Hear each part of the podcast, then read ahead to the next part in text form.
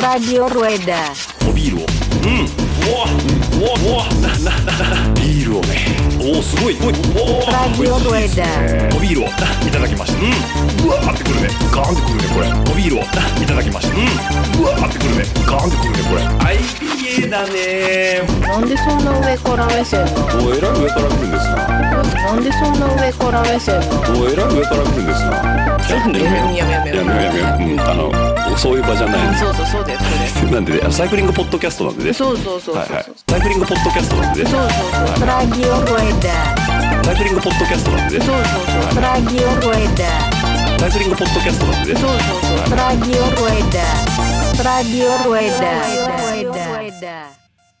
はい、こんにちは。ラジオルエダです。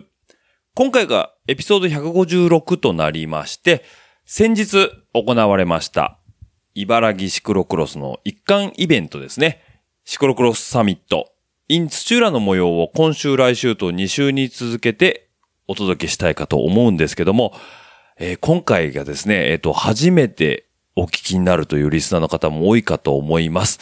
えーなぜならですね、えーラジオルエダはですね、割かし、こう、サイクリスト界隈で非著名人ということで、まあ、あまり有名ではないんですけども、自転車をたあの楽しんでる方をですね、メインにゲストにお呼びいただ、お呼びさせていただきまして、えーお話を聞くようなプログラムではあったんですけども、今回ですね、私のラジオルエダ史上最高知名度を誇るですね、弱虫ペダルの作者、作家さんであります、えー渡辺先生にもご出演いただいたということで、そこのですね、公開収録の模様を今週、来週とお届けしようかと思っているんですけども、ちょっと一点ね、謝らないといけないことがあるんで、先にちょっと謝らせていただこうと思いまして、あの、通称壁打ちを私の方で今させていただいております。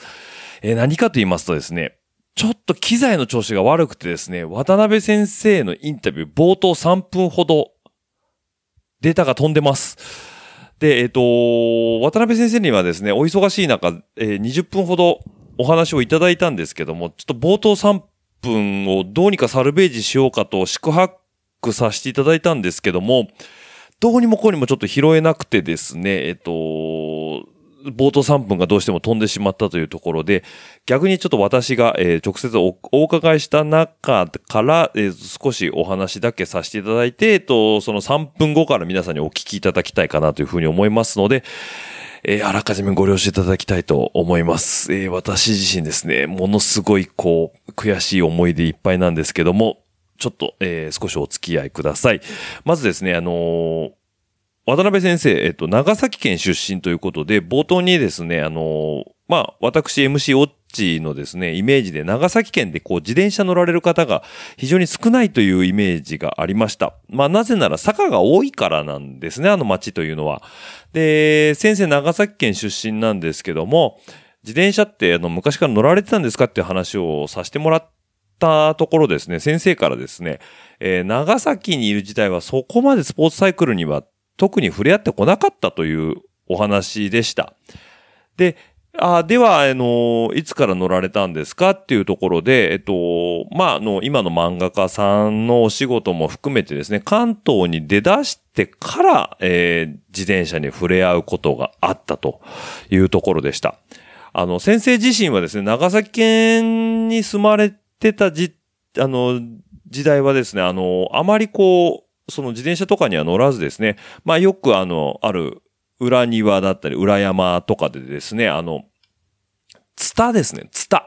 えーと木に生えてるツタを使ってですね、まあなんかターザンごっこだったりとかですね、まあそういうちょっと、あのーまあ、いかにも先生らしいアグレッシブな遊びをですね、山の中でされてたということで、基本的に体を動かすことは上手なのかなっていうのが私、えーお話をお伺いしてた時の印象ではありました。まあなんかそういう遊びもされてる中ですね、関東の方に出てこられて、スポーツサイクルというものに初めて出会ったというところから、最初ね、意外だったんですね。先生、あの、マウンテンバイクの方に結構系統されてたようでして、あの、最初はマウンテンバイクばっかりに乗られてたと。で、そのマウンテンバイクの魅力というのは先生の中で、やっぱりこう、大きくて、ごつくて、かっこいいというイメージがやっぱり非常に多かったみたいです。で、あのーちょうどその頃、あのー知り合いの方にロードバイクをおすすめされてたというところから音源の方が取れておりますので、まあ先生がこう、関東に出てこられて、マウンテンバイクからロードバイクの方に系統していった過程から、この後のお話を聞いていただければと思います。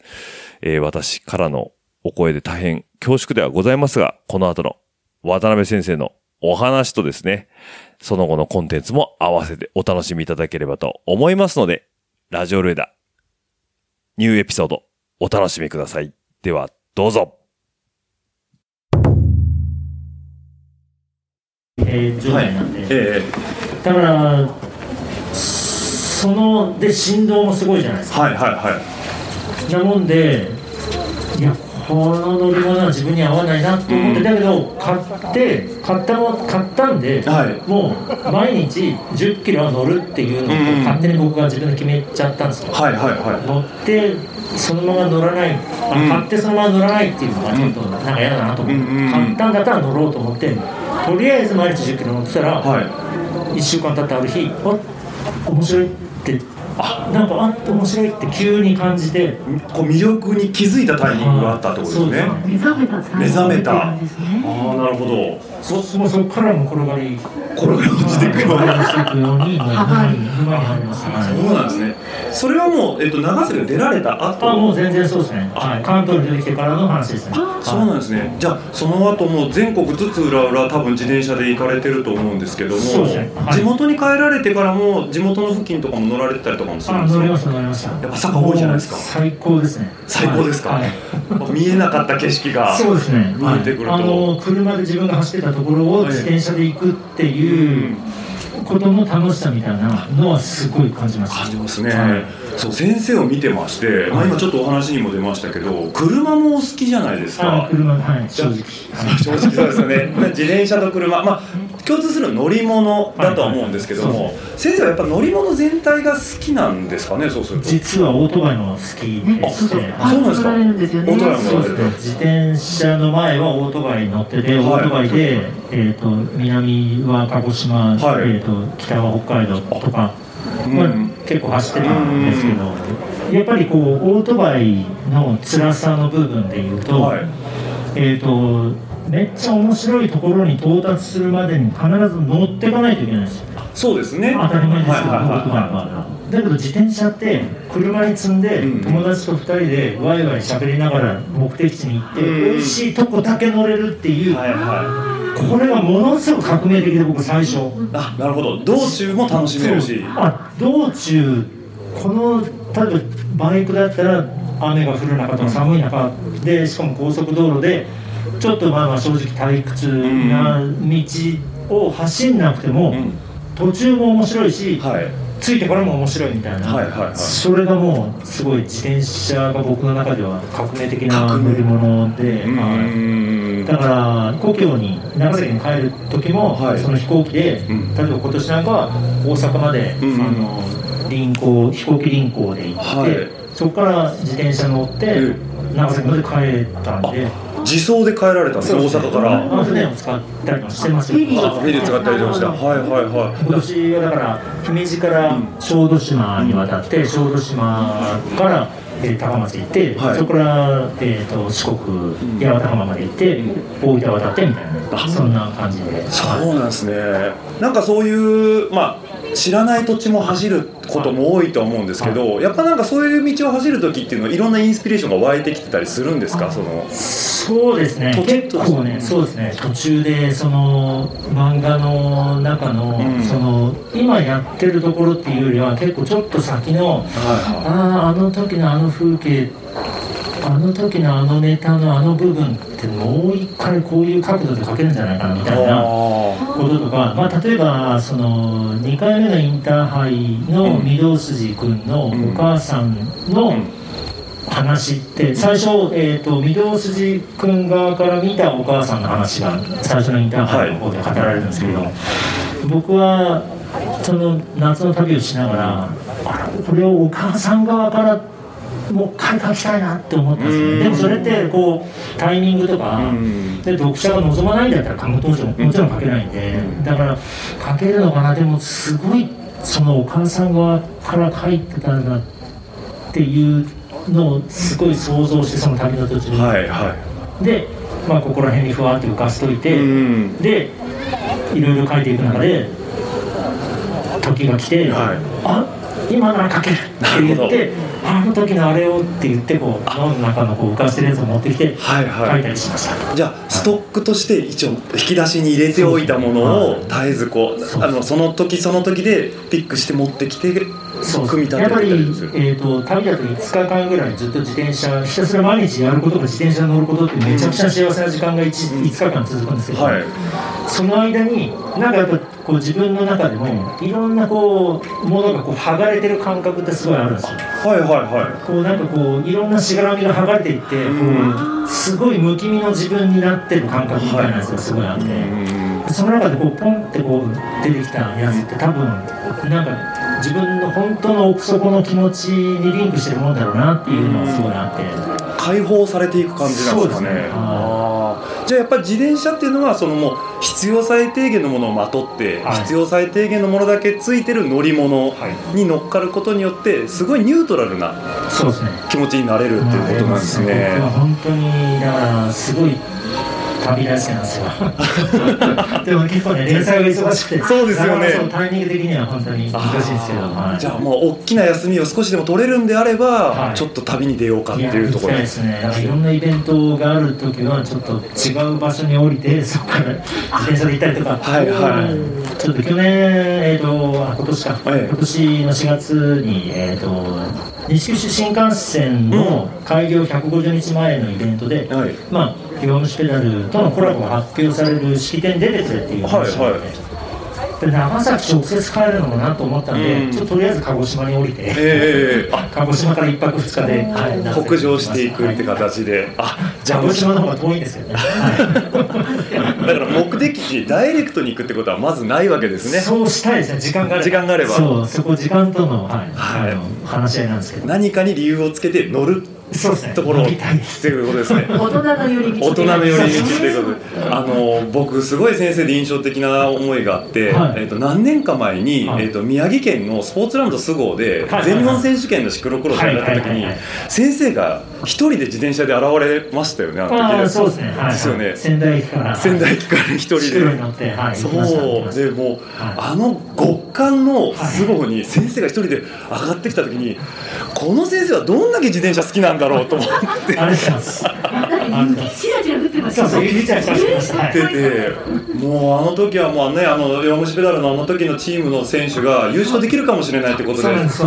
直接応援に来られてたりとかしてでもうそれ以来ですよねいろんなレース各地にもう先生は必ずいらっしゃるっていうことを僕はお見かけしてるんですけども先生にとってはい。シクロクロスもうはい。魅力にあふれ僕らも魅力にあふれてると思ってるんですけど先生にとってシクロクロスの魅力っていうのはどのようなところありますか？そうですね、本当に僕、そのレースに出る側の僕からすると、はい。本当にこう、難しいコース、毎週間コンディションが変わるコースを、自分の持ってるいろんなこう技術とはい。か体力とか反射神経とかを使いながら、とにかくクリアしていって、うん前の周回よりもうまく走れたとか前の周回よりもこうタイムが上がったみたいなのでこうすごいめちゃくちゃ幸せな気持ちになるっていう、はいはい。そういうこうまあ本当は正直優勝できればいいんですけど、なかなかまあそういうチャンスもないので、ははいい。なんかこう前のレースよりも順位を上げるとかうん。なんか一歩一歩、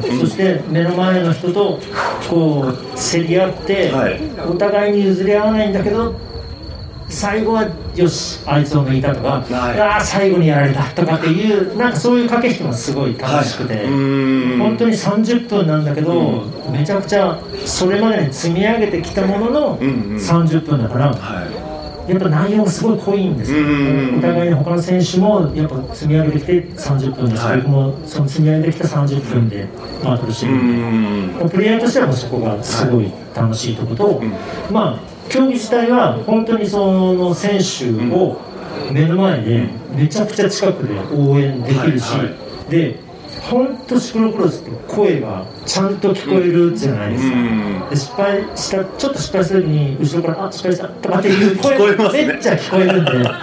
なんかなんかそういうねこうお客さんとの距離がとにかく近い、はい。でまあその頑張れって言ってもこうリアクションしてくれなくても、うん。実は声がちゃんと届いたりするんで、うんしかもそれも、えー、とエリートのレースだと1時間、はい。で何回も目の前を通ってくれるんで、うん。でまたそれが刻一刻状況が変わってとか、あの選手に有利な状況かと思ったらこの選手に有利な状況にコンディションが変わっていくみたいなのも含めてどんどん本当に1時間に凝縮されてるっていう意味で言うと、まあやっぱりロードレースの方が長かったりとか、はい。うんまあ一箇所で見てるとまあ通り過ぎて。しまうとかっていうところもあるけど、シクロクロスは本当に全体を見れるし、はい。もう場所を移動しながらも見れるし、うんうんうんなんか観戦にもめちゃくちゃ良くて、うんすごいシクロクロスは僕はあの魅力があるし、うんこれからの伸びしろもあるなと思ってます。そうですよね。よかったです。僕らが思ってることと一緒でしたね。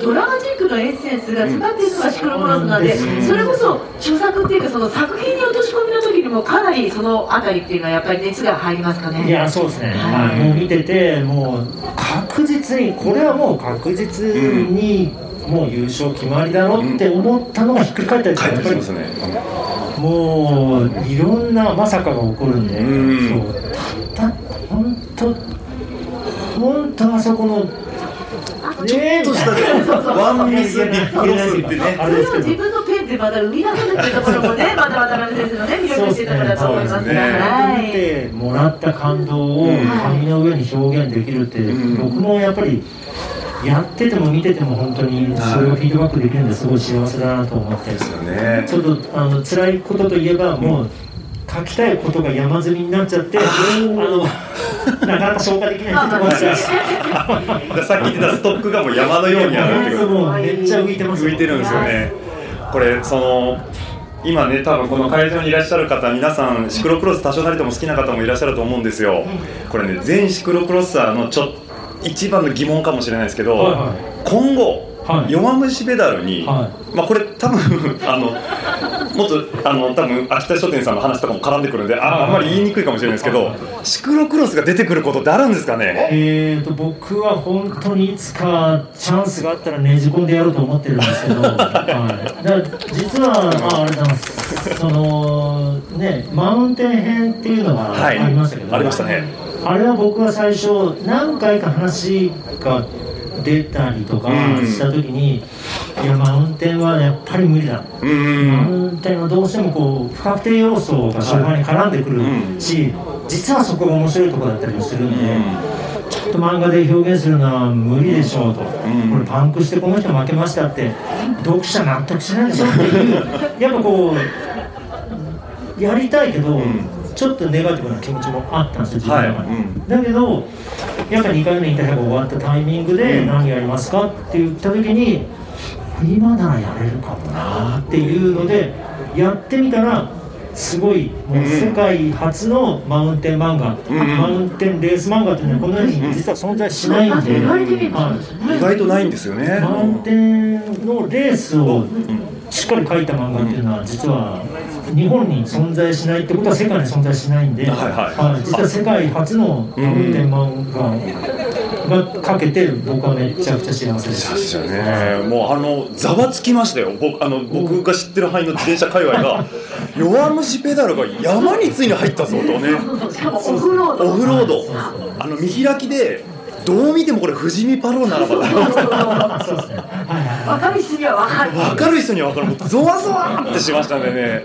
じゃあもう先生の構想の中にはどこかでシクロクロスもシクロクロスもあるんじゃないかと思ってるんです思ってるんですね、あの一瞬前田浩平君がね全日本取った時にちょっと端末のあれで書いていただいたことはありましたけどもあああいうのをね私たちはちょっとねまた期待してしまいたいところもあるのではい本当にあれねドラマの本当凝縮してるやつなんで本当に、はい、やりたいです。やりたいですよね。はいというわけでねえっ、と明日は先生はいらっしゃるんですかね？はいレース走ります、走りますもんね、はい。今年からカテゴリーが少しあ、そうですね。今年はマスターズの方で、はい。はい去年あのこそれこそここで行われた、はい。あの全日本選手権エントリーさせてもらったんですけど、はい。マスターズで、えっとゼッケン一番最後だったんで、ええ。ちょっと今のうちからあのおあ上げとこうかなと。なるほどなるほど。ポイント稼い。でおめでとう稼いでということで、そうですね。じゃあ明日はえっとマスターズ50あそうですね。はいそうです。ってことですね。はい。10時何分か10時何分ぐらいってことで、はい、なんでぜひとも、はい。あのーココーステープの内側の先生も、はい。ね、あのー大きな声でガヤと、声援と、はい。あのー一つでも前の順位を狙って頑張っていただきたいとぜひ思いメッセージをね送っていただければと思いまます。す。はい、ではお忙しい中、はい来ていただきまして本当にありがとうございます。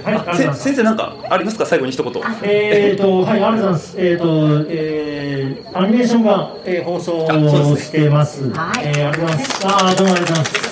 はい、ツークールを予定しております。はい。えーと、最初2回目の、坂本君2回目のインターハイの、えーと、ゴールまで、はい。はい、描かれる予定なので、はい。楽しみに、えー、ご覧ください。そして、えーと、なんやら、その、私のドキュメント的なものが、はい。えーと、NHK の方でも、はい。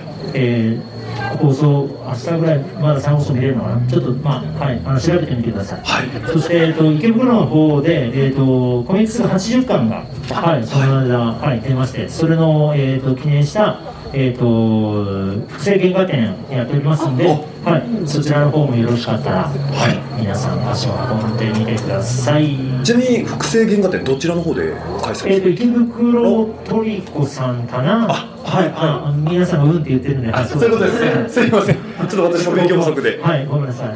僕の書面でイエスって言ってるだけなんです。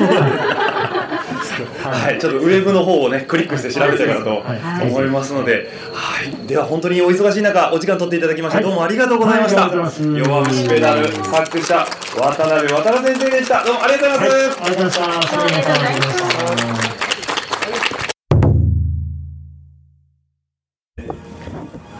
た。はい。ではですね、えっと、ちょうど時間は14時ということで、えっと、ラジオルエダ公開収録ということで、えー早速やっていきたいかなと思って、今回のですね、えー企画として、はい。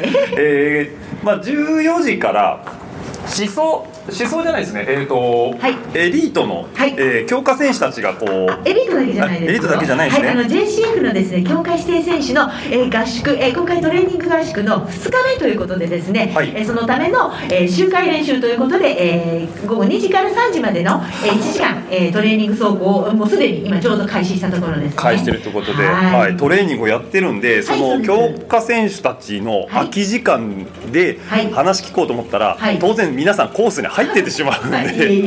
あれこれはどうしたもんかなと思った時に、えはい。えー牛さんにはい。ちょっと、野良牛。にね。牛。放牧されている野良野牛にということで、はい、捕獲されました、あの多分、関東の MC、牛こと須藤睦美さん多分皆さん知ってるとは思うんですけど、えっとどんな人なんだっていうのはあんまりね深掘りして知らないと思うんですよ。特にこのリスナーの方あのはい。全国いろんなところで聞いていただいてるっていうのもちょっとありがたい話で、えー実際にじゃあ睦美さんはい。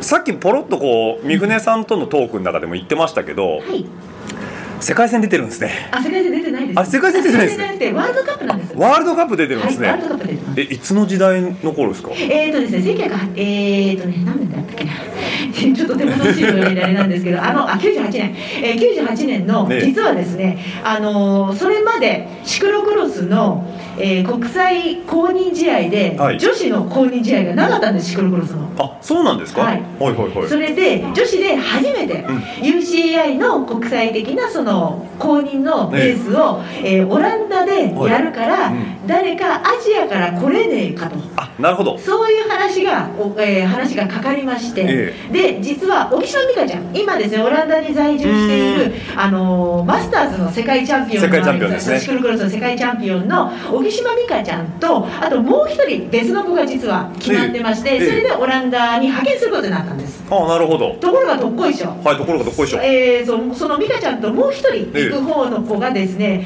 ちょっと急な不幸でですね、ええ。ーご家家族不幸で行けなくなってしまって。あなるほど。でもう出発から時間がないと、うんうんでパスポートを持っていて、はい。シクロクロスのレースに出たことがあって、はい。できればちょっと英語話せる子がいたらいいなという話になってでぐるぐる回って私になったんです。なるほど。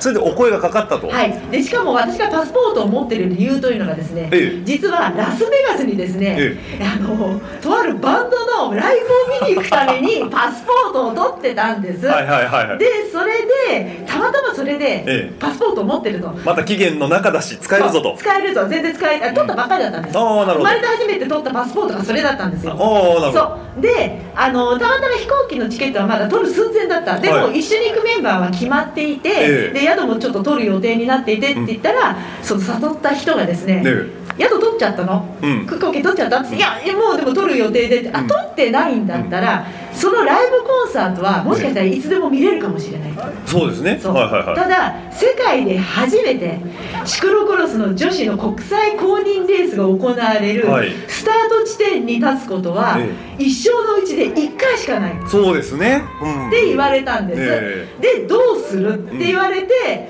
騙されて そんなこと言われたらねっていう。ねそうそうそう。断れないですもんね。そうそう。それで急遽行くことになったのが、あ最初なんですよ。あなるほど、そういう経緯で、あはい。け経緯ででそう。世界あのワールドカップを走られたということで、そうそうなんですそんないきなりワールドカップなんて世界レベルを見るわけじゃないですか。そうそうですよ。どうどうでした？走りって。っていうか、ええ。まず私海外旅行だから行ったことないんですよ。その時初めてパスポート持ってるから、まず海外旅行行ったことない、はい。でしかもレースの遠征で海外なんてもうもってのほかだし、ええで一緒に行ってたメンバーがまず沖島美香ちゃんっていうのはもう本当にベテラン中のベテラン、ね。バリバリ走れて、はい。で現地に行けばもう一人日本人の男子の選手がいるから大丈夫、ええ。って言われたのが鈴木ライターだったんですライタさんですか。そう。ライター君でだからそういうもういろいろもうレースのことを知り尽くした中で、はい右も左もよくわからない 自転車よりも多分ロックンロールの方がよくわかってるみたいな人間が行っちゃったという。ええでもそういう感じで行って、まあいろいろと、はいはいはいでも経験しながらでも本当に、うん多分その自転車のレースがわからない状態で行ったから逆に勉強になったところっていうのはなるほど白い状態で行ってるから、はい。先入観もないしということですね。ないし、ええ。そう。でしかもね当時あの今女子のエリートのレースっていうのは大体45分前後ぐらいではい。1個のレース行われてますよね、うん。一番上のはい。そうですね。カテゴリーが。当時ね女子のエリートって何分だったと思います？1時間？もっと短い？え？どっちですか？そうそう。え短い。短いんですか？え？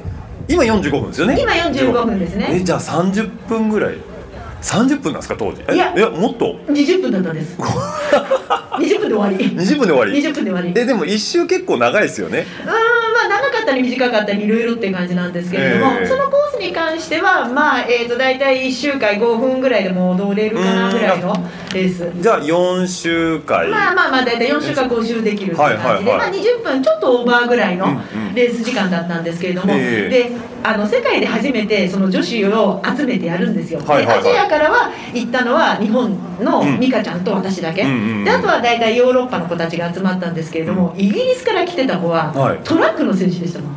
ああなるほど。トラックしかやったことない。急に呼ばれたってあ急に呼ばれてなんか急に呼ばれたんでだってスタートの時言われましたもん。あんたどっから来たのっていや日本だって私イギリスからなんだけど 普段トラックしか走ったことないから私どうやって走ればいいか分かんないってお互いにそんな状態だったんですよ。はいはい。土の上なんかそんな走ったことないよみたいなね。でしかもねその時ちょっとねドロドロだったんですよ結構コースが、はいはいはい。で私汚れるの嫌だっつってね雨がっぱ着たままその子スタートしてました いやだから本当そんな感じだったんですよ。時代ですね。あ時代っていうかねもう右も左も分かんない。そうそうそうそう。とりあえずやってみようかみたいな感じなんですね。でさっきあの三船さんもおっしゃってた通り、うん。オランダとかベルギーはシクロクロスが盛んだから、はい。結構ね女の子でもねもう結構もうバッチリ準備できてる。はいはい。もう経験もある方が多いと。でしかもあのオランダで当時トップ選手でね、ベフニちゃんって言ってねあの金髪の三つ編み2つですっごい可愛い子いたんですけど、はその子はもうすあのサポートバイクもちゃんとある状態で、うん。もうバッチリなんですよ、はいはいはい。で片や雨がっぱ着た状態？状態。そうそう。で片やなんだ右も左も分かんない状態。でポカーンみたいな日本アホな日本人が立ってて。その状態で4位ドンですよ、はいはいはい。それが、えー女子で世界で初めてスタートしたワールドカップの公認レースだったんですなるほど、はい。実際そのレース記憶に残ってます、その走ってる時は。い。やってかね、ええ。記憶に残ってるっていうかね私ね最初の下り坂でええ。ひっくり返って頭から突っ込んだのよ、ええ あ突つるんっていってもいやつつるんっていうかね、ええ。あの見てた人によるとつるんじゃないんですって怒ったって。落って怒ってそのまま頭のままそうはい。要は大根が抜かれてる状態、はい。はいこういう状態で頭にまあお辞儀をしてそのまま行っちゃった感じ。でしかもね、ヘルメットだからその時縦に割れちゃったんですよね、えじゃあそれで DNF いやいやいやいやいやいややめさせてくんないですよ。あ降ろさせてもらえあないの？違うあのね周りにいるおっさんたちがね、ええ頑張れ頑張れって言ってくれるんですよ おいやめんな。もっと走れもっと走れ。でねまたね日本人が来てるっていうかね、えで美香ちゃんってほら小木島美香ちゃんって結構でかいんですよタッパが、はいはいはいだからね走っててもねこう、ヨーロッパの選手と見劣りするぐしないぐらい、ええすごいバシッて走るんだけど、ええその後ろちっちゃい変なのがカーンカーンって走ってキャーキャー言ってキャーキャー言うんですよ、え下りのたんびにキャーキャー言いながら、えでそんなんで土まみれになって、え半分ヘルメット割れてる状態にいてるからおっちゃんが頑張れだそういう時やめろって言ってくんないのそういう時に限ってね、はいはい。頑張れ。頑張れっつって煽られちゃって。やめられなくて。なるほど。でも走れるだけ走って。走りましたよ。あー。しかもギリギリ完走しちゃいましたお完走したんですね。完走しちゃいましたよ。わあ素晴らしい。これ過去の日本の女子シクロクロス海外遠征歴の中でもだいぶリザルトだけで言ったら上の方なんじゃないあですかそいやでもね美香ちゃんの方が全然上だったそうかそうか。まあ世界チャンピオンいますからね。美香ちゃんがいますから。そうですね。美香ちゃんは頑張って走ってもらう方。はいはい。で私はそこで頑張って盛り上げてる方。なるほど。山蔵さんと一緒。山蔵さんと一緒本ね当山蔵さんと一緒。なるほど、はい。じゃあそんなもう世界も見てきたもうあのむつみさんなんですけど。見てきたっていうかそんなおこがましいこと言えないぐらい 恥ずかしいけれどでもいえいえ。本当あのねたった2週間だけしかもねねホームステイだったんです私。ああなるほど。そう向こうで受け入れしてくれるヒューブさんって方いらしてて、多分ねヒューブさんって名前聞くとねすごく世話になった方ねたくさんいらっしゃるんですけれども。あ日本人選手では。日本人選手で受け入れしてて、はいライダ君もそうだし、うん。美香ちゃんもそうだしあとみぐるさんもねヒューブさんにお世話になってるしってたくさんお世話になった方がいるんですけれども、ねえ。その家にあの2週間お世話になって、そうそうそう。ああなるほど。そうでいつもねどっか行っちゃうってね怒られてね。どっか行っちゃう？どっか行っちゃう。すぐどっか行っちゃうってね目離してるとすぐ迷子になっちゃうから、むつみさんが？あ私がすぐ迷子になっちゃう一緒に走ってても遅いから、そうそう。でちょっと目離してるとそこら辺の電柱にね引っかかってねひっくり返ってるんですよ。もうそんなどういうことですか？いやそんな状態だった。だって、えちょっと走りに行くよ、うん。トレーニングライド、もう速い速い。もう美香ちゃんもライダー君も速いからビューっていっちゃうから、ええ。私こうやってあーっと追いかけてとコロンコローンってなってね。あたいな感じ。なるほどそのペースで走るスキルは私にはまだないと。で前の二人は「ははは」なんて笑いながら、ええ写真かなんかも撮っちゃってるんだけど「なんで写真撮ってるのはいなんで?」みたいなえー、そうなんですね、はいもうすごいハイレベルですねそしたら周りがねだからそんな中で、うんあのやらせていただいたけれど、うん私はほらこういう性格なんで、はいはい。いろいろ会場にいる方といろいろお話ししたりとか、あとね実はねその時のレースの MC の方はい。とも親しくなって、あそうなんですね。そうなんですよ、はいはいはい。でなんでかっていうと、うん。MC が要はあの突っ込みまくれるから。あなるほどね。ネタ大きいライダーとして。あそうそうそう。はいはいはいで美味しいって言うんで、え。そのおっちゃんにすっごい可愛がってもらって です。それむつみさん今もちょっと引き継いでる部分あるじゃないですか。こう周りレース中継してる、あの実況してる中でちょっと、はいあこの人ネタ多いなと思ったら一輪に行きますよね。もう絶対すかさずですすかさず行くんですよね。すかさず。ですよね、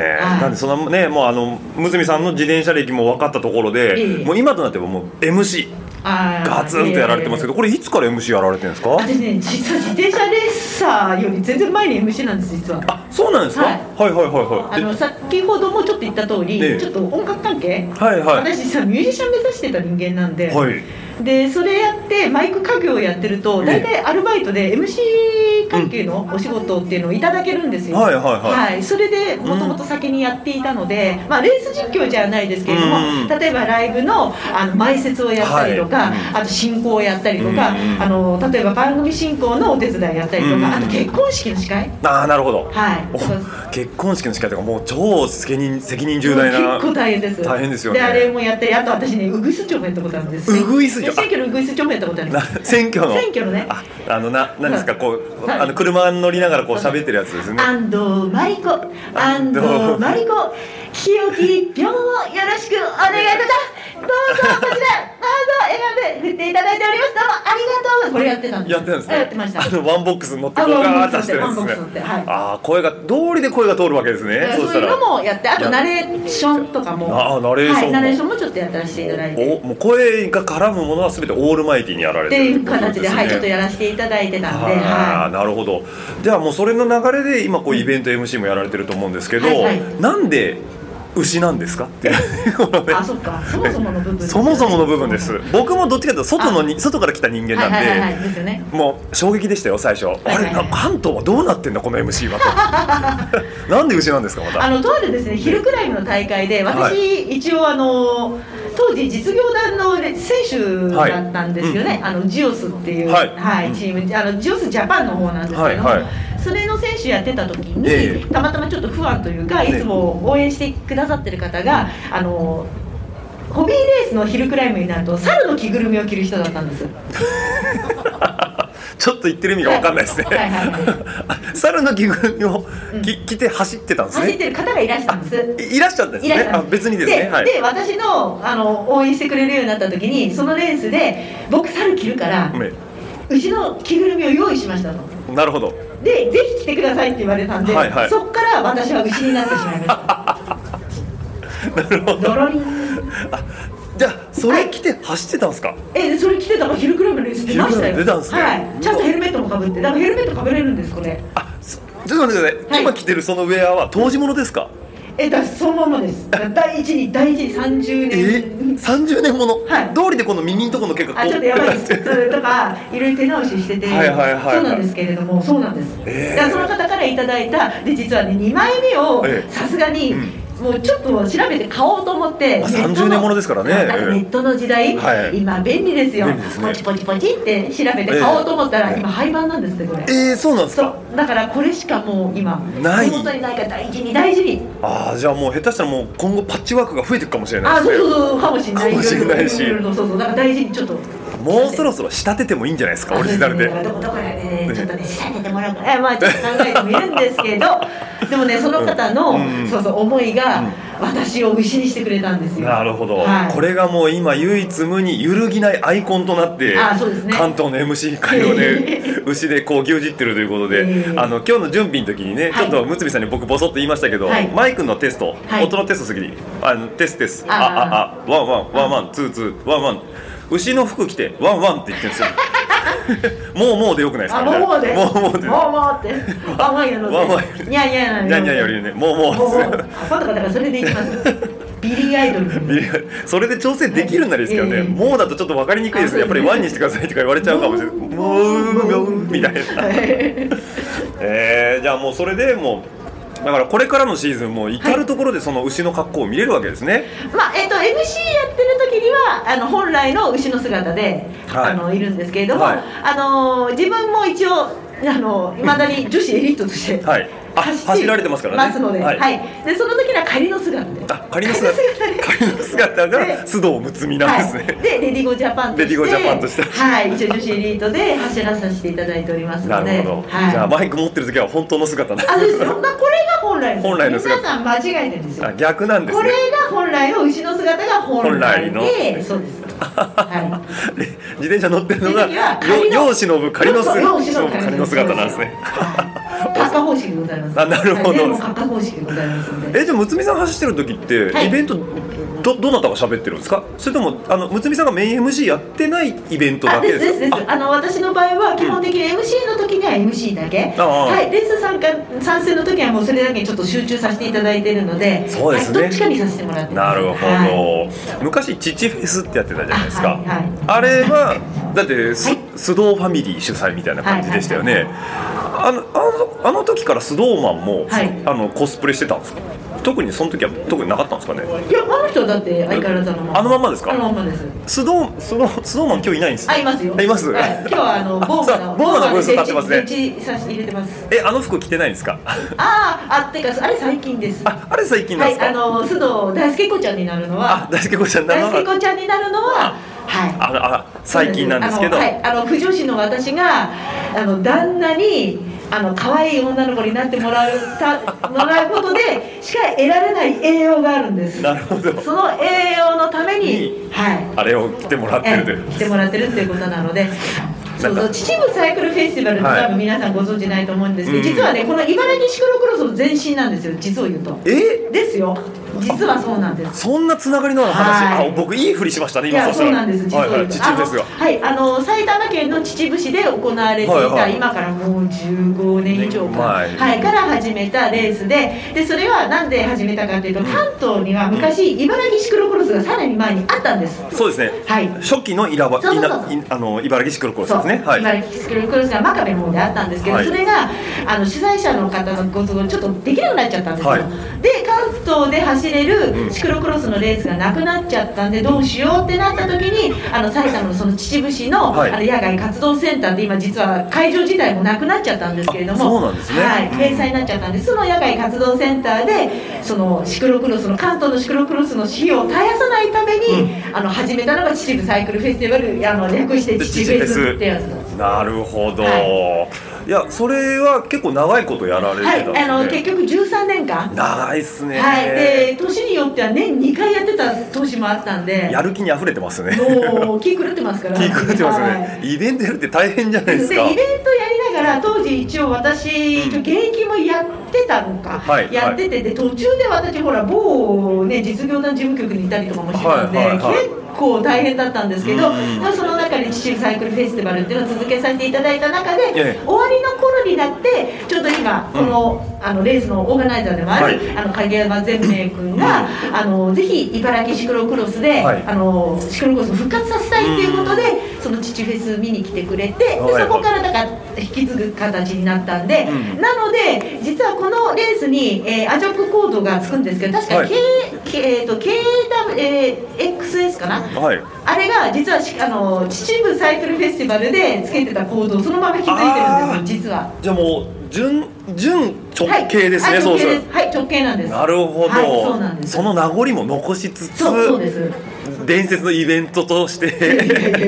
父フェスは。父フェスは。はいはいはい。ああそうなんですね、はい。い、やあのね先日あのこのラジオルエダンの収録で小俣ゆふたが出たんですけどあはいはいはいはいそのエピソード内で言ってたんですよ、はい。あのなんで小俣にあの MC ややろやろうと思ったのって言った時に、やっぱねむつみさんの存在があったっつってたんですよ、マジかよはい、自治フェスっていうのが前ありましてね、はい。あそこでむつみさん見ててあそういうのもいいなって思ったんですよ。そうそういうのもいいなっていうのだったのでもうパイオニアですよね言ったらね。いやいやいやい。やえー、面白いですいやでねもシクロクロスといえば、ええ。元祖野良 MC といえばはい。古賀さんっていうのがいたわけですよ、古賀さん。あ知らないか。古賀さん知らないのかこの辺の世代だと。あじゃあ今そこでねちょっとリスナーの方ねねだってポンちゃん。ポンちゃんポンちゃん絶対。ポンちゃんは知ってますよね。あの、ええ。当時日本って、えシクロクロスっていうのはまず長野だったんですよ。長野シクロクロスミーティング。はい。でちょっと後になると関西シクロクロスが始まったんですけど、その信州のシクロクロスミーティングのええ。名物 MC といえば古賀さんがいたわけですよ、はいはい。でこの古賀さんっていうのがもう超毒舌なんだけれども毒舌。はい。選手のその本当に分析っていうか走りをきちんと見てるし、はい。でその選手を鼓舞しながらそうじゃあガヤの元祖みたいな感じですか？だからガヤもできる MC みたいな感じ、はい、はいはいはいはい。オールマイティーですねまたそれは。ですえでその人もー、実は MC の専属じゃない人で、あのはい。本業が MC っていうわけじゃないんですよ。そうなんですね。あの信州大学の生協の職員だったっていうね。そうなんですね。で普段は日頃それで、はい。で信州大学の人が結構あのシクロクロスミーティングの運営に関わってたんで、それのつながりで MC 関わるようになって、うん。あの。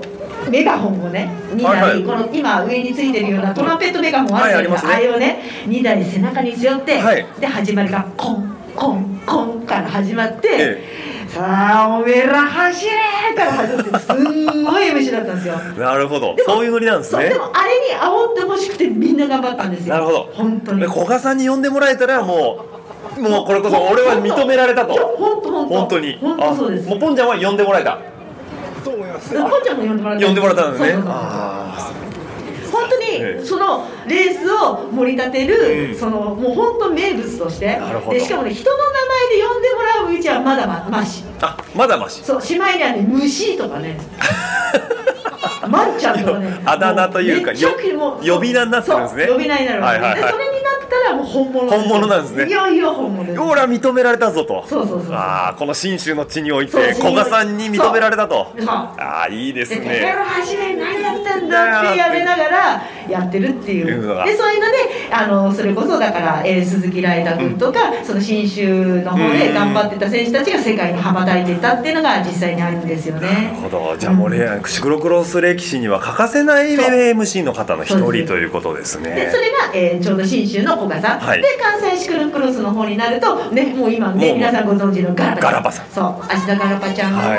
そうやってあの盛り上げてっていうちょうどだから東西で、うん。その MC が盛り上がっていたっていう形ですね。ですね。いいですよね。本当なんかこう地域性というかね、うんうん。特徴があって僕はねすごい面白いなと思ってやっぱこういう MC ってどんどんあのー人によって全然喋り方も色が違うじゃないですあそうそうそうす煽り方も、うん。だからなんかむつみさんは比較的こう淡々とただもう情熱的なそのシーンに関しては、はい。もう上げるとこ上げていくじゃないですか、そうだそういうなんかこうメリハリが聞いててやっぱ楽しいんですよね。てかナレーションやってるんで、うん。あの出し引っ込みはめちゃくちゃしあのあのしばかれたんで。しばかれましたんで。抑揚とメリハリですよね。めちゃめちゃ言われます。ああーのあとライブの進行でもそれすっごい言われるんで。そうなんですね、はい。でも朝のレースから夕方のレース、まあはい。エリートの最後まであるじゃないですか、よく喉を持ちますね。あのやっぱりちょっとオペラやってたからかしら声楽ですか？あのオペラの一応スクール行ってたんでずっと10年間。えじゃあやっぱりなんですか？こう喉から声出すんじゃなくて？ああじゃないです私腹から？あ一応。先生に教わりてそうなんですね、はもう僕ね今日なこの MC 慣れてないんでいつもこう収録で雑談してるだけなんで喉で全部喋っちゃってるんですよ、はいはいはいはい。もうねもうさっきからね見てる人見てると思うんですけど雨舐めっぱなしなんですよね。ああ、ね本当に。ええ 出し方が違うんだなと思ってちょっと感動しましたけどね、いやだからそれを訓練するためにも MC のうそういうのに入っていてて、そうですそうです。みんな勉強してったりとかしてるんで、はい。なるほど、はい。もうね勉強になります本当にね、あとですねあのー MC あるあるだと思うんですけど、はいはいはいやっぱりこのむつみさん、はい。マイクの、うんうん。要はこれ今僕らお話しさせてもらってるのはワイヤレスじゃないですか、あはいはい。もう電波要は無線が届く範囲っていうのは当然決まってるじゃないですか、そうすると見たいけど見えないところもあるじゃないですか。もちろんはいはいはい。そういうところってどうするんですか？やっぱ見える範囲の中で的確にもちろん見える範囲で的確に言って要は見えないことを嘘ばっかり言っちゃっても、まあそうですよね嘘大げさはいけまへんので、というのもあるのでそこはだからあの隙間を埋めるべく工夫をするしかない。あなるほど、はじゃあもうそういう時はもうトップ集団が向こうに行ってしまったんだったらじゃあ2位3位4位と後ろを追ってって。追ってったりとかあとは繰り返しあうん。のご案内したりとか、はい。はい、そういう感じになるかもしれないですね。すごいですね。とどあのとどなんていうのこうどもることがないですもんね。ずーっと流れるように喋ってるかからある程度の、まあ、抑揚でちょっとずつっていう感じですよね。ですねは本当に。じゃあもうむつみさんから見てこの土浦のコース、うんはい MC 観点から見るとはい。どういうコースですかこれは、い。うんとね MC 観点からいくとね実はぜ、えー昨年の12月のあの全日本選手権はい。の時に入れさせていただいた時には、ねえ。あのー実況ブースがあのスタートああのゴールのみんな櫓立ってますよね、はい。今はいバナナ置いたら。あそこにちょっと立てたので、うん割と会場全体が見られたんですけれども、うんその時は要はね表彰式と2系統で取れたんであそこにいられたんですけど、はい。あの普段の土浦は実はうん私たちがここ喋ってるすぐ横のが、はい、ブースになっちゃうんで、うんあそこまで全然見えないんですよ。なるほど、うん、なのでちょっとその辺がちょっとテクニックがいるかなって感じですね。うんなはい。ただ見どころのあるところはここからも見えるところもありますし、あとあの先ほどもねあの言ってたけれど要はシクロクロスって周回が短いじゃないですか。はいそうですね。選手たちが次々と来るので、うん。よほどのことにならない限り結構絶え間なくいろいろとレースのね状況は手に取るように分かるのでそれはまあご案内するっていう感じになりますかね。あとは無線でも入ってくるんですよねいろいろと私ね無線は、えー、と記録しながら整理をしてからお話しするようにしてるんであの反射的にね無線を話ししちゃうと、うん。それで流れがねちょっと変わっちゃう時もあるんで、うん。それはちょっと注意してます。あなるほど。要は入ってくる情報の一つとしてはい。一回スストックして、はい。で整理してから出すように。してうあはい。焦って出すほどの速報性が必要ないものも当然入ってきますしそう。そうなんですね。よね。だからそのあたりはちょっと逆に気をつけてるようにしてます。はうーん。じゃあ昨年の全日本選手権実況されてたと思うんですけど、はい。もうキーポイントとなる時のトラブルを目の前で見ちゃったわけじゃないですか。い、えっ、とね、え私そこ見れないんですよ。要はそうか。あっちだから。丘のおお小高い丘を挟んでるからあじゃあ何が起きたか一瞬わからないんですでねもそういう時にねえ、役に立つのがガヤなんです いやあのねギャラリーの人に教えてもらうこと結構あるんです。そうなんですね。はい、あの特にシクロクロスの場合はギャラリーとのその距離も近いから、うん。あのやってる時に「牛さん牛さん」またね呼びやすいんだよな多分「牛さん牛さんちょっとあそこでトゲがねチェーン落ちてるよ」ってね、ええ。教えてもらったんです。それで分かってでその時は逆にすかさず入れました。なるほど。今あのギャラリーの方からお聞きしましたけど、どうもトキ選手のチェーンが落ちたようですとか言って、うん。で言いながらいろいろ教えてもらったりはいはい。が来るんで、あこれねこれねっていうのが。そういうのはありますんでだからねあの観客の方々にね助けていただいてることはねうん。本当多分にありますしこれからさん。いやみんなで作り上げてますね、あそそう思うと本当に、じゃあガヤもちゃんとねこう選手以外のところにもはい。需要があって、はい。でそこのフラあのフロントマンがあそこにいる山蔵氏なわけですね。あそうそうそう。山蔵さんだだったり、あとだからあの各地でねね。あの昔だとねなんだっけポンちゃん知ってると思うんだなんか太鼓叩いて応援してる人とかいましたよ。あ太鼓ね。太鼓トントンあとねギターでね、うんあの勝手な思いが作ってねあの歌ってる人って 昔。最近いなくなっちゃったな。あれ関西の方でよくいたけど。あ関西の方だとあのね関西の巨匠っていうのがいたんですよ。あの坊主頭の。ジャンベを叩いてる。あそうそうそうそうそうそう、巨匠佐野巨匠っていう方がいるそうそうそうそう佐野でその巨匠佐野巨匠の前にもね実はいたんですよはいはいギターがいたんですかギターもいてそのギターがねまたいい加減な歌を歌うんですよでね私当時あのジオスで走ってたから、そのジオスでやってた英会話のジオス。だそのジオスじゃないって。でそれをまたねレース中に私言うんですよバカだから。ああのレスポンスしちゃうんですね。そうそうだから英会話の授業って言ってもうこっち走ってんだから違う違う違う違うって。言うとそうすると次の週来るじゃないですか、ええ。そうすると「ごめんね」って歌ってくれるんですよ「ごめんね授業って言って歌ってくれるなんじゃそのだからもうそれはもう関西のノリなんですよね。あああそういうのもいいですよね。それが楽しかった、あれは結構ねオフロード系シクロクロスだけじゃなくてマウンテンにも来てたかな、なるほどなるほど、まあそれでねやる人もいますし今こっちでもねあの、はい。ガガヤメンツが増えてきてあそうそうそうそう。ガヤティーなんていうのも着てる人もいますからね。そうそうそうそうあとなんかこう何ですかえっ、とな何芸っていうんだろう。あのスケッチブック芸人みたいな、はいはいはいはいはい。この週 20, 週20に抜けとかあ書いてるねそうそうそうそう。だってお台場でねね。あの海に入ってねこの先って書いてあってねどう言ってもねそのままね海に入っちゃうよってねわざとね しかもスーツ着てわざわざ結婚式場の案内みたいな格好して この先って書いてあった。のそっち海だし。そっち海だし。し。っていうのとかね。いや。ああいうね体当たりのことをやっていただけるとね本当に。楽しみ方がね。そうそうそう。そうすると走ってる人を見るだけじゃなくて、応援する人をまたちょっと楽しんでもらうみたいなね、うん。そうそうそういう見方もできるんじゃないかななんて思ってます。ありますよね、うん。だからねなんか本当に応援する側の楽しみ方っていうのが非常に多いなと思ってて、そうそうそうそう。だから今回のこのシクロクロスサミットト in 土浦の,、はい。あのオープニングゲストが、えっとまあ、山蔵市だったんですけど、はい。まあ、しょ横に市長も多い、はい。むつみさん市長山蔵さん僕っていうこの不思議な並びだったんですけど 普通シクロクロスの魅力をじゃあ語ってもらいましょうって言ったらそれは監督とか選手とか来るのにもうなんかガヤであのかん要はなんだろうあのギャラリー代表の山蔵氏をそこに置くっていうのはもう今回のイベントのはい。コンセプトの一つだなと思ってね,、そうですね。はいはい。見てから楽しんでもらうスタイルそうそう。そうそうをまずみんなに知ってもらだってっていう。みんながいきなり参加なんかできないじゃないですかできないですよね。うん。走れって言われたらえっって引いちゃうけど、ん。でもみんなであの楽しんで見て楽しんで、観客として盛り上がってって言ったらすごく気軽にできるじゃないですか。そうですよね。だって今ちょっと並んでいただいてるあの、ええ。弱虫ペダルの今再開を行っておりますよね、うん。だからこういうあの皆さんこの機会に来ていただいた方が、うん。じゃあどうやってうん。シクロクロスを楽しむって言った時に、いきなり走んなさいって言ったらそ難しい話ですよね。ただこのかっこよく走る選手を、ええ。この中で例えばあの坂道くんみたいなはいはいはい。走りをする子、あいるわと思って、ねそこで思わず坂道くんって言ってくれてもいいんですよ。あそうですね。そうそういう感じで、うん。あの盛り上げていただくことも、うん。選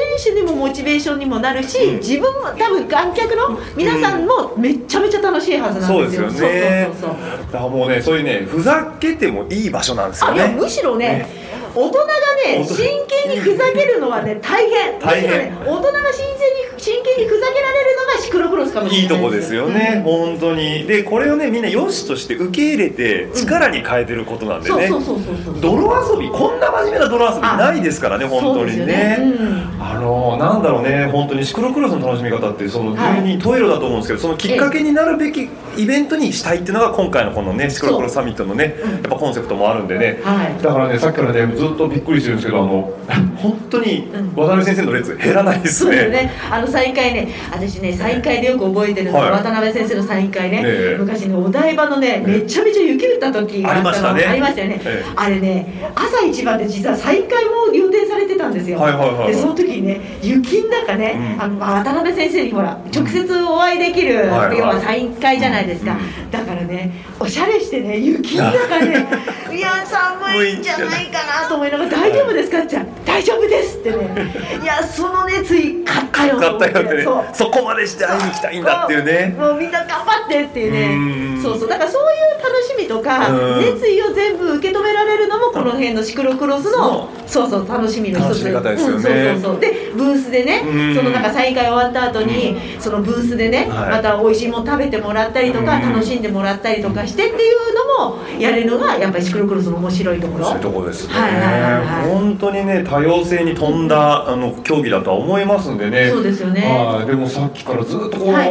まあちょちょっと見てますけどえっ、とまあエリート選手たちがガーッて走ってるんですけど、はいやっぱり速度がはい。全然違いますね、まあまあそうですね。ええ。本当に。特にあの強化指定選手ということでね、うん。今回あの昨日から、はい。あの合宿を組んでもらって、であの一応土浦で合宿を組むっていうのが、まあさつえーあ昨年もやってたかな、えーはい。別の会場でやってたけれども、うん。今年になったらもうちょっとそのシステマチックにそのがあの強化合宿っていうのをはい。日本各地でそのレース会場で行うっていうこと、うんうんそれであの選手の強化とともにやっぱりほらあ強化選手って名前見ただけでも分かんないじゃないですか、はいじゃなくて、ね。あこの子走ってるっていうのを実際にちょっと見ていただける、んいい機会にもなると思うんで、うんはい、そういうのもちょっとご覧いただければなと思ってはい、あのひいきの選手を見つけるっていうのもいいですし、うんやっぱ選手それぞれのスタイルっていうのがね全然違うんですよねシクロクロスって。でだからコーナー一つに対してもアプローチから脱出の入り方速度なんていうのが全然違うのになぜかいつも同じところ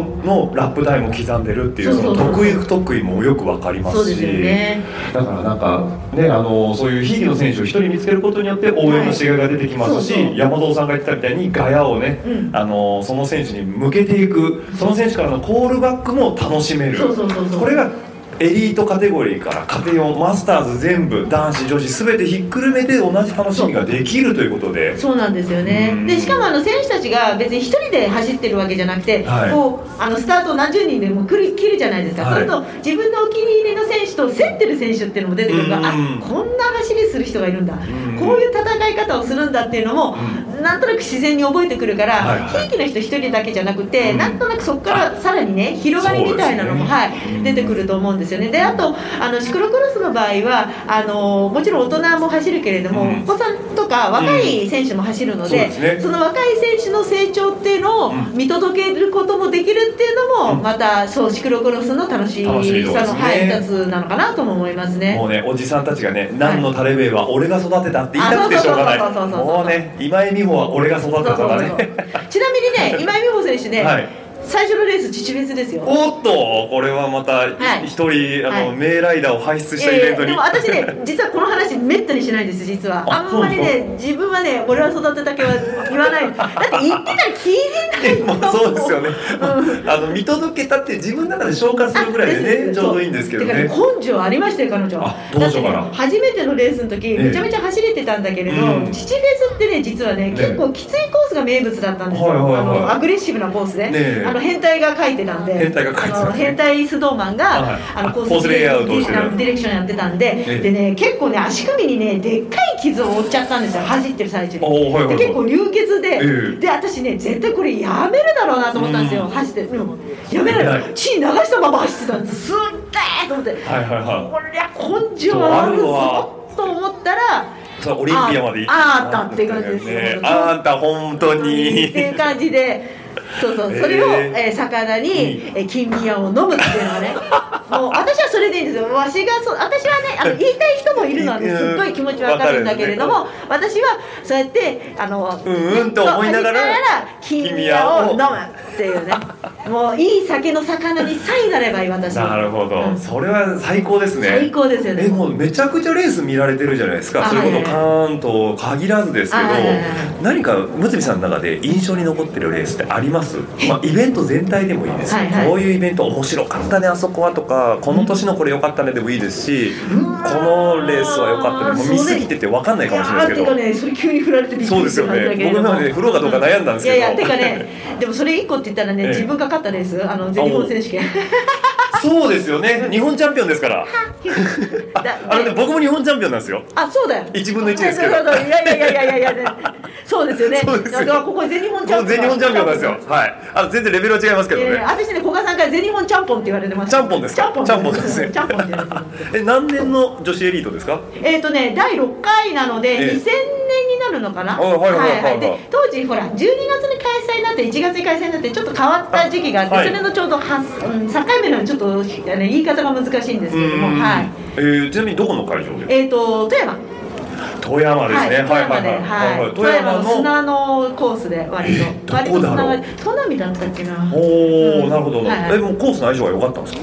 いやね、コースの相性なんてそんなこと言ってらんないかったです 頑張るしかないもう頑張るしかない。もう本当そんな感じで。じゃあもう頑張って頑張ってて走ってたら1位でゴールしてっていう。感じでした本当に。えじゃあもうでもちらつきません？最後の半周とかで。いや。あまだ今私1位じゃんって。でそれの時になんで私がねすごく印象に残ってたかっていうと、ね普段シクロクロスあの走ってる時にね辛いんですよもう当然。辛いですよね。うん。めちゃめちゃ辛くって、え。もううわここどうやって走るかグエーグエーみたいな感じで走るんですけど、そのね全日本の時前の日からねちょっとおかしかったんです私。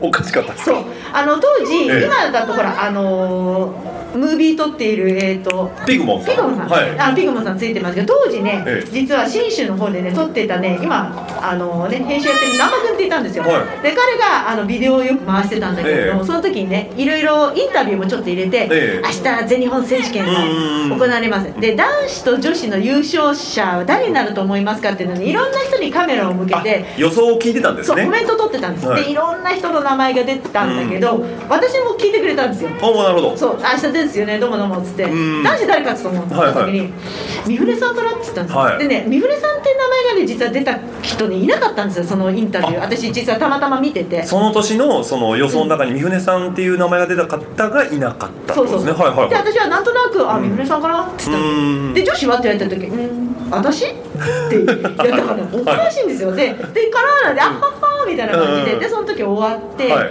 で翌日自分がレースに出ることになって、はい。はい。でスタート切るのはいつもの通りなんですけれども、え。あのーまあ、散々前の日に思想をさせてもらって、ねでちょあの小坂正則さんのね、はい。おじさんっていらっしゃるんですよ。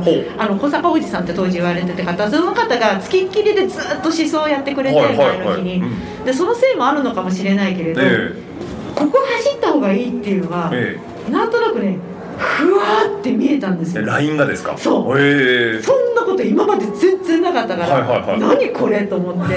でとにかくその通りふおーって走るって感じ。あー。で砂のところも私まあちょっと下手っぴなんで、ええ。もう慌てずにこう降りるアーノル活動のあれがスルスルスルってできて、これいけるなこれ。ななんだこれうと思って。で実は最後の方でちょっと競ってる時、ええ。もう一人の北海道の子と競ってたんですけど、はいはいはい。その曲がる時に、え実はねつるって滑りやすいコーナーがあった時に、なんとなく私ちょっと大回りでもいいからこっち行った方がいいんじゃないかなってうん。はってひらめいて、うんで最後競ってたところで、相手転んじゃったんですよ。で私はそのままスルっていけちゃったんですよ、はいはいそれがまあちょっと決め手になって決め手になって。そう。で優勝と。そう。あじゃあもうなんですかゾーンに入ってたんですかね。だからねちょっとあの時あだからそれがゾーンだったんですだったんでしょうね。で生まれて初めてあこういう感覚ってあるんだわーって。あなるほど。でもう辛くないんですかその時って？いやだからね辛いのないんです。もうただ淡々そうそうと淡々。でも楽しいとかそういうのでもなく、めっちゃめちゃ集中してる。うんうんだから緊張感が綺麗にない緊張感なんですよね。体の動くいいプレッシャーの中でやってたということで、はい。ああえちなみに男子の優勝者は？だから三船さん万馬券失礼失礼な話ですよ、ね、だからいやでもなんでそれがひらめいたんだろうってお互いに、ええ。そうそんな感じだったんですよ、えー、本当に。そうそうそうそう。いやー素晴らしいですね、でちなみにその予想よ男女当てたのはむつみさんだけ私だけだったんですそれそうあの収録してた時はいや両方だったの。私私ですけど、みたいな、でなんかこれって言ったらないないっつって えー、あ面白いですね。なるほど、はい。じゃあそれはやっぱね印象に残るレースってもんですねそうですそうです。いやいいですね。あのちょっとせっかくなんでね僕はい。もいいですか？一個。印象印象に残ってる話なんですけど、あの僕のレースなんですよ。これがだからあの僕が勝った1分の11分の1を勝ったというかどうかわかんないですけどそれに至るまでの過程をあんまり今まで外で喋ったことがないんでまあ、せっかく今日ねあの皆さんいらっしゃるんでね、なんで俺が全日本チャンプなんだっていう話を1個だけしたいかなと思うんですけど、あのねメンズマスターズ3540っていうのがうんうん。2019年に初めてできたんですよね。ですね。はいはいはい。ですよね、うんただあれが公開した当時に、うんうん。えっとまだそのルールっていうか出場要件があんまりパチッと出てなかったんですあ出てなかったですね。出てなかったですね、はいでしばらくした時に、うんうん JCX のエリート1レースでも走ってしまうとマスターズは出れませんよっていうルールになったんですよ。で僕小海川をエントリーする直前にそれが出てあこれ35出れるぞと思って小海川のクリックをやめたんですよそこで。これはいけると思って。でその年の延山もはい。クリックをやめたんですよ。でこれで JCX 戦走らずにはい。いけるから、はい。これで出場要件を満たせると思って延山もずっと僕ホットワイン飲んでたんです、初めて延山をコーステープの外から、うん、見てると楽しいなと思ってね。最高ですもんね。最高ですよねあそこね。うん。でそういうのを経て、はいでこれでですよ。エントリー開始になるわけじゃないですか、あーもうすぐエントリーして、はいはい。で今までの JCX のランキングとか去年のランキングカテゴリー1のランキング見てて僕の周りに近しくて35歳から40歳までのライバルの人っていうのをもうねそういう時ってねすごいデータベース見んだよね。あそうかそうなるほどなるほど。出てくんならこの人かな。でもこの人予想するんででこの人だったら JCX も走っちゃってるから出てこないな。よしこの人は省けるぞって時にいないんですよやっぱり。おっとっと。おっとっと？あれいないなと思ってたんですけど言っても全日本選手権。でしかもあれは初開催の、えー、と四国あそうそうそうそう。のえーとあの愛媛の。愛媛の、はいはい。名前ごめんなさい。ど忘れしちゃっえっと松山のどこでしたっけね？ごめんなさい。パッと出てこなくて申し訳ない。八幡浜の少し手前のところでしたね。はいはいであそこのレースなんでこれは四国にはい。なんかもともといるとんでもなく足があるそのフィジカルモンスターみたいなのが出てきてフィジカル地元ならではの。地元ならではの。うん。でそういう人が出てきて、はい。俺多分殺されるんだろうなって思ってたんですよ で、まあ、エントリーして。はい。仕事しであのエントリーリスト発表の日が当然来るじゃないですか、はいはいでその時にもう気が気じゃないんですよね。で確か多分昼過ぎぐらいに出ると思ってて、会社って僕あの機密関係があって携帯持ち込めないんですよ。カメラついちゃってるから。ロッカーに預けてるんですけど仕事中に何回もロッカー行って「いやまだ上がってない」え「まだ上がってない」って言った時に夕方ぐらいですよ。パッて上がってんですよ。うん。ああと思って恐る恐るはい。メンズ35バーっていくじゃないですか。うん。あれ？ないと思って。でもう一回戻るんですよね。あれ？と思っておかしいな。でも指震えてるんですよ。誰がいるかなと思って。でこうやって一人ずつ見てった時にいるんですよ。おああった。メンズ35落合ゆき以上。俺だけ？みたいな。こたの。に武蔵来なかった。武蔵来なかった。武蔵来なかった。んですよもうね決闘が始まらないんですよねおーうわーってなポツンみたいな。そしたらねもうあのそれを見た後ですその日の夕方から夜にかけてですよね、ええ。SNS がね、はい。全日本チャンプが一人決定しましたみたいな話になってて。もう出たもん勝ち。出たもん勝ち。いや僕ねせレース不成立になるんじゃないかと思ってて逆に一人もいない一人しかいないから。そうかでもねハラハラハラハラしてて。まあまあでも自分さえ行けば。そう僕さえ行けばだからもう絶対にまず骨折できないとかあの仕事があって、うん。あの休めないとあかもういろいろ。いろいろもうそんなことがあってはもうこれを取りこぼしてはもうじゃあレース出る前が最大の試験だった試験だったんですよもうなるほどね。本当に、はいはい会社にすぐ電話して、うん。僕この週休むと全日本チャンピオンなんでっつって。どういう休みの取りな方何言ってんだ君はみたいな話なんですけど。なんだ君は？みたいななんだ君はみたいな。本当にそれでで会場に行って、ええ。よし着いたもう優勝だと。でもそしたら受付行かないといけないですか。でそしたらね、はい。もうね運営の人たちがねざわざわして「オッチ来たオッチ来た」っつって「あーオッチオッチオッチオッチ」って言われて「何なんですか何ですか」って。ここで受付したら優勝だから。あそっか。受付して。優勝いいなそれ。から本当ねあの多分明日もあ今晩も来る今晩から来るのかな？あの、はい。久保国ちゃんとかね。あはいはいはい。あの辺にだいぶいじられましたよ。ああなるほどなるほど。もうチャンピオンチャンピオン。でいややめてくださいみたいなね。いやでもええあの時ってマスターズ40と同時スタートだったんですよ。一人しかいないから。あそっかそっかそっかはいはいはい俺も40全員倒してやると思ってね。お気合十分だったんですおよだから前の週も調子良かったんですよ体。だからねもう仕上げてはきたんですね。仕上げてはきたんですなるほどよで1列目スタートじゃないですか。はい1人しかいないんで。で用意トンして最初よろずやさんっていうあのあっちの中国地方の強いマウンテンバイカーの方とパックになってドンって抜けたんですよ。で掛五郎さんがトラブっちゃって一回ドンと落ちたんですよ。ああそうそうだそうだ。うん。そう。でよろずやさんドーンと逃げてってらもう途中から五郎さんドカーンと追っかけてきて結局五郎さんとよろずやさんのまああねそうそう2人がなってで池本さんがそ後ろにジョインしてきそうだて、ねうんで僕とその4人がこう点々点とある感じでまあ最後あとは石川さんかな？今ちょっとスクール、ねさっきやられてましたけど石川さんもいらっしゃって、はい。でそのままレース終わあってー。だからあの時はえっと五郎さんよろずやさん石川さんっていう形なるほどで僕が4位だったんですよ。なるほどなるほど。でもね総合ではね。総合ではね、でもね今ね今思うとあのトップ3に俺ここ入ってたんだと思うとすごいじゃないですかすごいよね。結構仕上げてた仕上げてた。ってことじゃないですか。だからね、うんうん。あれね嬉しかったんですいよやめちゃめちゃ誇っていいと思いますよ。怒っていいんですよね、でつ翌年ですよ、いい山。あいいやはいはいいい山。はいいい山だったな。よし2連敗こう。おって思ったら、はい。多分ね僕がね一人でねチャンピオン取ったじゃないですか。これねええ美味しいと思ったね 大多数の3540の人が出てきてねそこにもいますよ一人ね笠原さんいらっしゃいますけどね。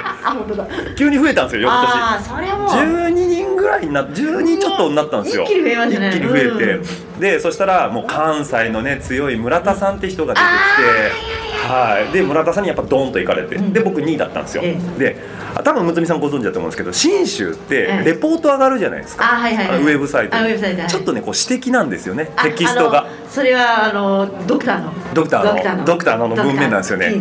あれでね僕ね嬉しかったんですよ。落合は2位に入ったと、あの2位に入ったことで、ん去年のディフェンディングチャンピオンとしての地位を知らしめたと書いていただいてたんですよ。もうね僕ねありがとうございます。あそれはそれはそれはもそうれはそれはということでね。僕でのチャンピオンは僕のチャンピオンがある意味二年あの一年越しでそうです。よね。そう書いていただいてね、う本当本当ありがたいなっていうのがあって、ねでもね今年はちゃんと JCF さんの方はね、はい。3540っていうのはバシッとカテゴリー作っていただいて多分もうどんもどんどん盛り上がってくると思いですね。だからますんでね。あの先ほどもあの三船監督にねね。あの午前中にお話ししていただいてその年齢別にしたところで、ね。もちろんあの若い、ね、若手を育てるのもそうだけれども、うん。普及の意味も考えて、はい。その大人たちが、その障害スポーツとして楽しめるシクロクロスっていうのも、そうそういう中でねうん。育てていければっていうのは実際にありますよとね。いうことですよね、はい。なのでさ明日のねカテゴリーもいっぱいあるということで、あそれから渡辺先生今サインどうなのかな？どうなんでしょうね。でもあそこまであまだそうかじゃあダメだこりゃ。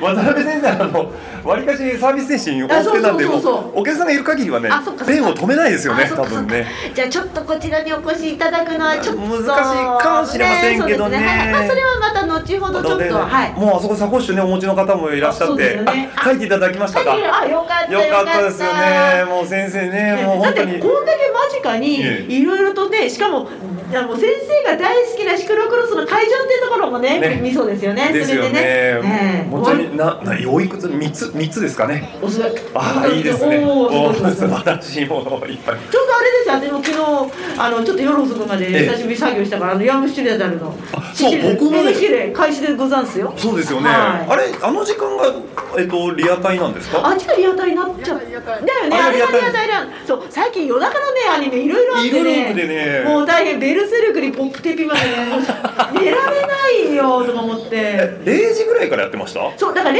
時からヤームスペタルですよね。ですよね。でそのちょっと後にベルセルクで平沢先生の聞いて、でその後にポップテピであほーんってなるっていう。えポップテピそんな遅いんですか？ポップテープ遅いですよ。あれ1時はい半かなんかスタートで、そうそうそうだから。いやーねちょっとねコンコンクールもう全然シクロクロスと関係ない話しますよ今から。いいですか？皆さん。いいですか？あのねコンクールのアニメがねちょっと面白いということでねこのクールですよ。10月からのクールあクールクールそうそうそうそう。結構だからねあの弱虫ペダルも当然始まりますしでとあれはインターハイの2年目の話です2よね。年目の話でねで突入するんですよね。そうそうそうそう。であのー昨日もやられてましたし、はいポップテピの2期もありますけどね。そうそうそう。もうね僕ね足音が量産型なんですね。ちょっと腹抱えて笑ってたんですね 先週。見た人しかわかんないですねこれ。先生足音が量産型なんです。でもこれねごめんなさい。こんなことはねこんなじゃない怒られちゃう。やいやいや先入観を持たないで先入観持たない先入観を持たないでねって面白そうって言って面白そうそうねそれ先入観だそれ先入観だからみたいな。ちゃんと見てますねむつきさんもね。ポフテビは前回も。前回もねはいはい。前回もかっちりと。やってますもんね。あとあほらスパイファミリーも。スパイファミリーもね。ね。あと何でしたっけ録画できてない問題が昨日あったってことで。あの世界卓球が延長したせいでそう録画でみんな録画外しちゃったっていううん 私ね最初からアマプラで見ようとしてた。あ僕もアマプラ派なんで。そうなんですよね。であとヒロアカがあったりとか。あそうそうそうそうそうだからねもうね見るもの多すぎちゃって。そうなんですよ、もう今ね、ええ。第2期、本当に、ええ。第2期っていうか、あの今のシーズン、ちょうど秋からのシーズンが渋滞状態で。渋滞状態ですよね。これだからあのなんですかね自転車ってのアニメって言えば当然今弱虫ペダルがもう筆頭ではあるんですけど、はいね過去にありましたかねアニメってなった自転車って。あんまりいやだから、シャカリ。あシャカリカアニメありましたっけ？えあアニメにはなってない映画映画はありましたよね。ううんだからそうか映画化されたりとかその辺で考えると山虫ペダルが一番そのあたり。一番コンテンツとしてめちゃくちゃ強いですよね。はいはいはい。あとだってオリジナルだったりあとドラマだったりってい。うのは、漫画原作ではなくって、うんっていうことでね。僕の生きる道とかね。あはいそうはいすごい古い話になっちゃうそうそうそうそうありましたよね。ありました。あれね実は某実業団があの、え最後の最終回の,、はい。あの取材の位置をはい。協力させていただいてそれのコーディネートが私だったっていう。そうなんですか？いろんなことやってますね本当に。うんむつみさんの手が届いてない範範囲があるんですかね？ねある あるあるある。あるあるある。あるえー、あそうなんですね。そういうのもあったりとか、えー。そうそう。だからそうシクロクロスもね今後もしかしたらね弱虫ペダルで。ね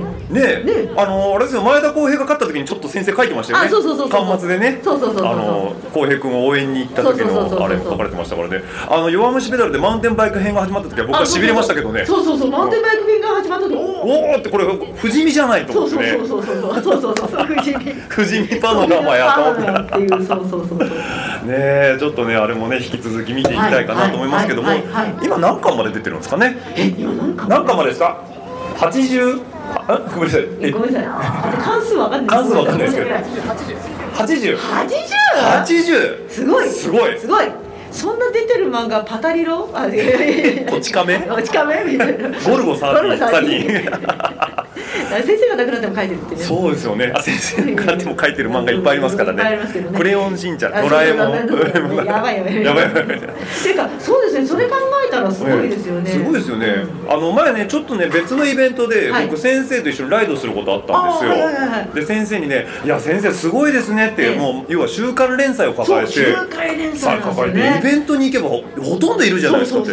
大丈夫忙しくないですか?」って言ったら「はい忙しいです」って言われて。ましたいつ書いてるんだって。でねその先生にね「いや先生だって自転車乗ってる時間ないじゃないですか」って。言ったら「いやね ZWIFT って素晴らしい発明ですよね」って言ってて隙間時間隙間時間で、すごい ZWIFT をね活用されてるってことで、でさっきむつみさんもね、はい。ちょっと先生ここに登壇された時はい。に少しお話しされてましたけど、NHK のドキュメンタリーありましたよね、面白かったですねああれ面白かっためちゃめちゃ。浦沢直樹さんと出てたやつですかそうそうそうそう直樹さんがあのいわゆるコメンテーターとかストーリーテラーなんですよね。そうそうそうなんですよ。であの先生がね G ペンの古いの使ってたって、はいはいはい。そうそうそう。でであ G ペンの古いのどっかに多分あったよなと思いながらうちにと思いながら。持ってんすか？そうだから探したんでどこにしまっちゃったか忘れちゃったと思っていやあったら先生に全部開けちゃえばいいなとはいはい思ったから、はいはい。そうそうそう。え G ペンって今ないんですか？いやじゃなくてね、ええ。あの時の時代のやつがなんか、あの粘りがあって書きやすいらしいっていうこう押さえた時のこの広がりとかの粘りですか？多分多分それがいいのかもしれない。はいあの躍動感のあの集中線をペッペッって手で引いてるの見た時にうわそば切ってる職人みたいあになってこんな感じでこう切ってくからそうわ定規すごっと思ってていうか先生ってええもちろん主人公とかの音声書くのも綺麗にできるけれど、その背景処理とかいわゆるアシスタント関係の,、あの処理もすごいからすごいですよねえこれここまで書いちゃうなと思って書き込み量がああそうですごいですよねいやあの迫力と躍動感出せないですもんね。そうですよね、え。ーでまあ多分さ、ね、今サコッシュをお持ちの方もそうだと思うんですけど、あの多分渡辺先生のサインだけじゃなくて好きなキャラクター書いていただきました？あ今回は違うと。でもあの 書いてくれる場合時もありますよね。サラサラってね。はいはい。サラサラサラサラって、ね。すごいですよね。ね。やっぱ手が覚えてるんですよね。あまあもちろんそうだと思います。じゃなきゃ週刊連載モテないですよね。いねや本当にねあの感動します。あんだけフットワーク軽くて、はでもねあの何でしたっけ？千葉県のね、あの結構高額納税者みたいな話もありますね。おかげで。うん。はいいやいやいや。あと車もお好きだっていう話も聞きまそうそうしたしね車もねお好きで要はだからああやってねあの男の子のロマン。男の子。男のロマン。そうということでね。もうね共感しかないですよ。あですよね。共ね感しかない。そうもうあのね青色のインプレッサ見たらあ先生来たなあ来たな。多分お分かりですよね そうそそうだから車輪好きの人にとっては、この自転車競技、うん。あとシクロクロスには結構ロマンをね感じるかもしれない。そうですよね。んん。それはあるかもしれないですよね。多分乗り物全般が好きなんでしょうね。それはあるかもしれないですよね。ね。うん。本当にね、まあね、できればこの後ね、ちょっとここでね、おあ話聞きたいかなと思うこともあるんではいね。あのーまあ、ちょうどね、15時ぐらいになりましたんでね。はい、あの思想に来るライダー、あ、では、多分全。要は強化選手のトレーニングがもうそろそろ？はい、あそろそろですね。でちょうどですね、うん。えーこの後午後3時を予定しておりますのが、あのその今紹介いただいたはい。JCF の強化選手の皆様に、えーちょっとこちらにお越しいただいて、あのぜひとも、ねはいあのー明日のレースへの意気込み、うん。さらにちょうどそれが、まあ、第一戦ということになるんでね、今シーズンの意気込み。意気込み。そして全日本せん、えーごめんなさい全日本選手権はい。に向けての一言みたいなのもまあいろいろとうん。ちょっと伺えればなと、ちょっと監督のいる前でそうですね。自分のアピール。ねだってあのサッカーなんかもそうじゃないですか。あ自己アピールがうまくいかないと監督からあこいつ使えるなとか なんやこいつあかんわとかそういうね、はい。もしかしたら判断材料になるかもしれない。知れないということで。っていうところもありますのでね、でさらにあの昨年のうん。ちょうどだから全日本選手権との土浦のはい。大会の男子エリートのワンツースリーフォー4人ががあの強化指定選手という形になってますんでそこのあたりもねぜひご注目いただければと思っております。はい。もう監督がね、もう目を光らしてますんで、光らしておりますね。はい、はい。この後もね、あの皆さんご期待いただければと思います。はい。あっという間の1時間でしたね。そうでしたね。すいません、はい。なんか勝手に牛が喋り倒しておりました。はい、すいません、もう勝手に。にね、あの、はい。さ、サバ好きが喋り倒しておりまして。というわけで。サバと牛です。サバと牛で、はい。じゃあ、一度公開収録としては、一旦ここで、はい。聞き出させていただきますので、またね、はい。ゲストの方呼んだら、ここでお話聞いていきたいかなと思いますので。あの、はい。ラジオレーダー、しょっちゅう聞いていただける方からすると、この後に例の音が、SE が。ドドンっていうのがね、ですねというのがありますんでね。ははいい、では、この後もお楽しみいただければと思います。はいじゃあ、ご清聴どうもありがとうございました。ありがとうございました。ね、番組の感想やフィードバックは、えーハッシュタグラジオルエダ、とラジオルエダ数字の758、アットマーク Gmail.com の方でもお待ちしております。また来週、バイバイ、バイバイ、どしどしとご感想の方お待ちしております。また来週、バイバイ、バイバイ、どしどしとご感想の方お待ちしております。また来週、バイバイ、バイバイ、どしどしとご感想の方お待ちしております。また来週、バイバイ、バイバイ、どしどしとご感想の方お待ちしております。えー皆さんからの熱い思いだったりね、ぜひとも飲んでくださいなんていうビールだったりとか、ぜひとも食べてくださいなんていうお菓子なんかもあれば幸いでございます。ま